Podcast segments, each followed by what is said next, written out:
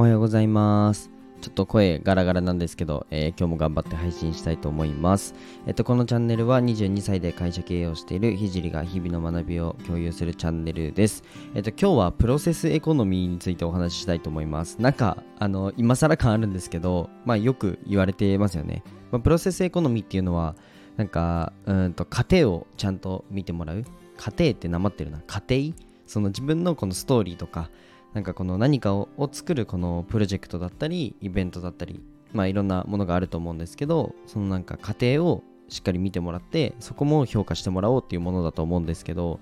なんか2年前ぐらいかな。2年前3年前とかにプロセスエコノミーって流行った言葉だと思うんですけどすごくね感じたことがあったので今日はそれを共有したいなと思います。ぜひ最後まで聞いてください。で昨日かなあの妹とあの2人で話したのを、え投稿したんですけどめちゃくちゃ反響が良くてあのコメント欄でもあのなんか妹ちゃん可愛いみたいな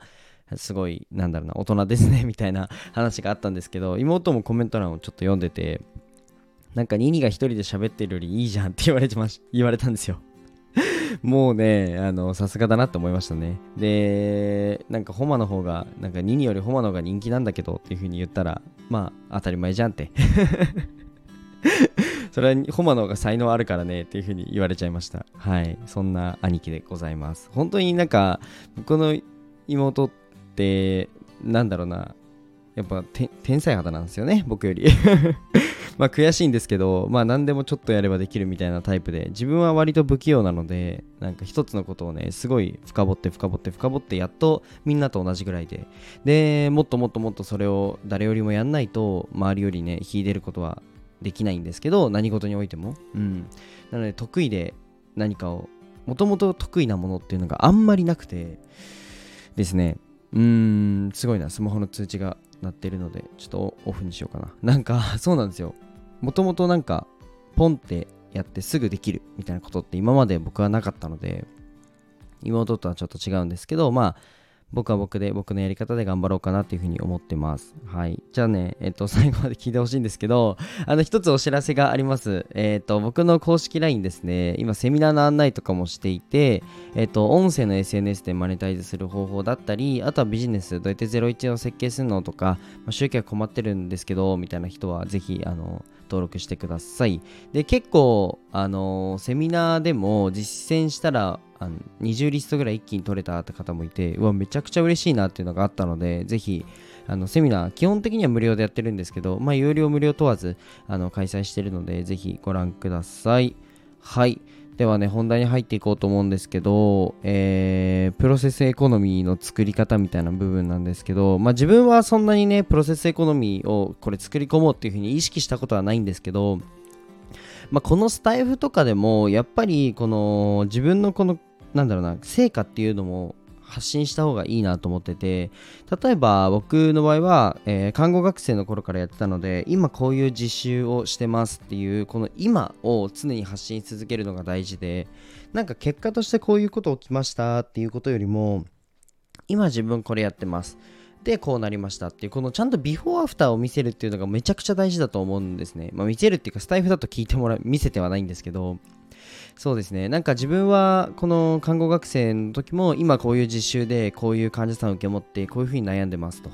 で、まあ、将来の夢はこうこうこうで、まあ、こうなのであのなんだろうなこれに向けて頑張ってこうみたいな話をずっとしてたんですね。で学生の時はまあそんな感じであとは看護師の国家資格まで何日間あと何日なので今勉強してますみたいな話とかしてでもあの看護師になったらすぐ辞めて起業するんですよみたいな。話も多分してたと思うんですね。で、実際看護師になって1ヶ月でも起業して、で、半年であの看護師は辞めたんですけど、なんかその過程もずっと記録に残ってて、で、僕、プロセスエコノミーって結果出るの遅いんですよ。で、それはすごく感じてて、けど、多分皆さん何かやるときに、結果を早く求めちゃうと思うんですね。で、あのこれ結構落とし穴で早く求めなきゃいけない場所もあるんですよ例えば、え起業した起業しました。でマネタイズ、まあ、収益を生まなきゃいけないと。じゃなきゃ死んじゃうよっていう状況の時はマネタイズ早く収益化できるものを、まあ、あの突き詰める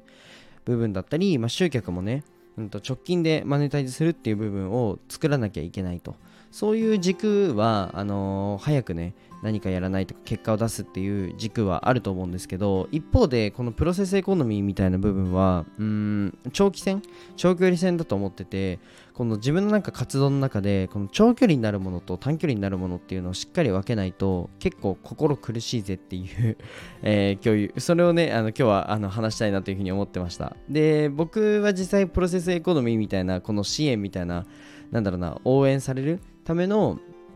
うんと家庭みたいな部分はもうめちゃくちゃ発信してきててで例えばスタンド FM だとうんとまあ看護学生のいつかいつかな3年生かなの、えー後半ぐらいから僕は始めてると思うんですよね。夏ではないな。夏終わったぐらいかな。多分スタイフ始めて。でそれでずっと、えー国家資格受ける、ま、ところもそうだし、えーじゃあ看護師になった時もそうだし社会人1年目で初めて看護師として現場で働いた時もそうだし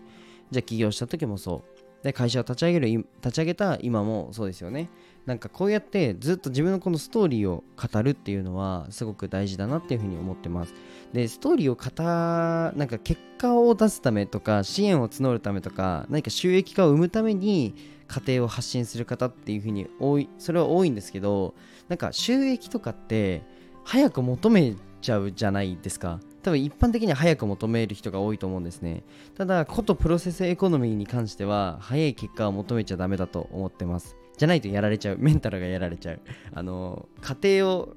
この家庭を見てもらうっていう時には、うん、そこに比重を置いてしまうと多分メンタルやられちゃうんで、うん、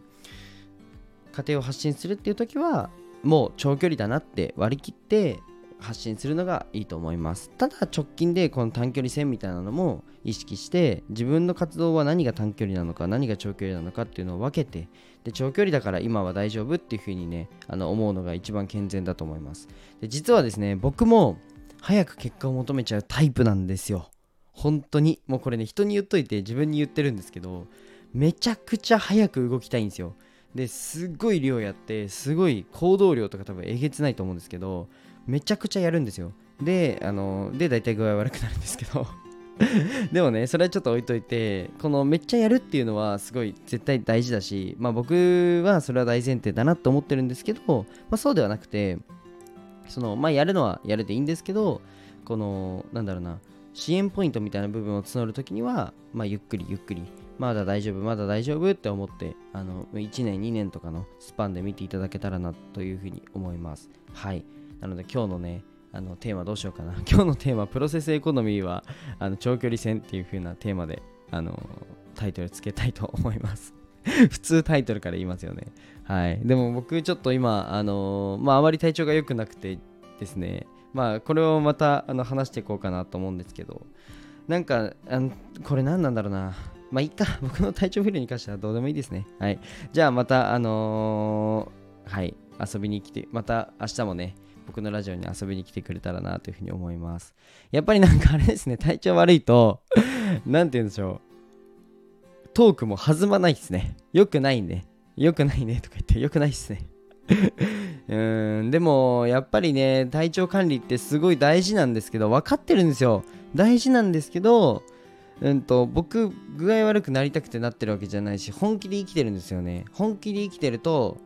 うん、こうなっちゃうっていう今もすごい頭回ってないのが皆さんわかると思うんですよ。うん。けどねまあしょうがない。これは。もうしょうがないんで。はい。なんとかね頑張りたいと思います。じゃあまあ妹とかあのー家族とかから、まあ、元気をもらって 今日も一日頑張りたいと思います。皆さんもね周りにいる人を大切にしてくださいね。で人のことあれ言えるか分かんない。言える立場ではないないかもしれないんですけど僕はあの家族とめちゃくちゃ仲いいんで皆さんもしね体調不良な方がいたらはい、たまには家族に甘えてもいいんじゃないかなっていうふうに 何の会話プロセスエコノミーの会話だった話だったのに全然違いますね。もう皆さんそうだ。ぜひねあのまだなんか何も何者にも慣れてないっ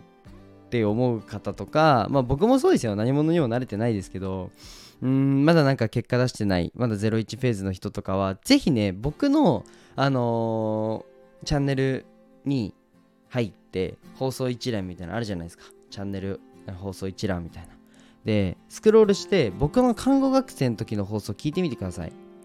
あの多分めっちゃ勇気あの出ると なんて勇気もらえると思います。何に者でもないのにめっちゃ自信持って喋ってるじゃんこいつみたいな。ただの生意気な青年じゃんぐらいに多分ねあの当時は思われてたと思います。でも結果出すとめっちゃ変わるんでそれって。はい、多分ね僕のことを、まあ、生意気な学生だなとか、あのー、なんか生きがってるなって思った方もね多分もしかしたらいるかもしれない。けど結果を出せば全部変わるんで、あのー、ぜひね僕の看護学生の時の、えー、あれを見て、うん、まあなんかゆっくりひじりくんも12年かけてゆっくりなんかこうやって、うんまあ、少しずつですよ。全然これからですけど、えー、まあ、少しずつ成長したんだなっていうのを見れば、うん、何か今ねもがいてる人とかのなんか勇気にはなると思うんで、ぜひ聞いてみてください。はい。じゃあ今日はこの辺で終わりたいと思います。で、最後に一つお知らせです。えっ、と、概要欄の方に僕の公式 LINE があるので、まあ、今日話した内容って、割と、なんだろうな、手前の部分なので、もっと深い、まあ、集客どうしてんのとか、えー、商品設計どういう風にやってんのとか、まあ、ビジネスのことですね、主に。まあ、気になる方は、ぜひ公式 LINE に追加してみてください。はい。じゃあ、今日はこの辺で終わりたいと思います。じゃあ、バイバイ。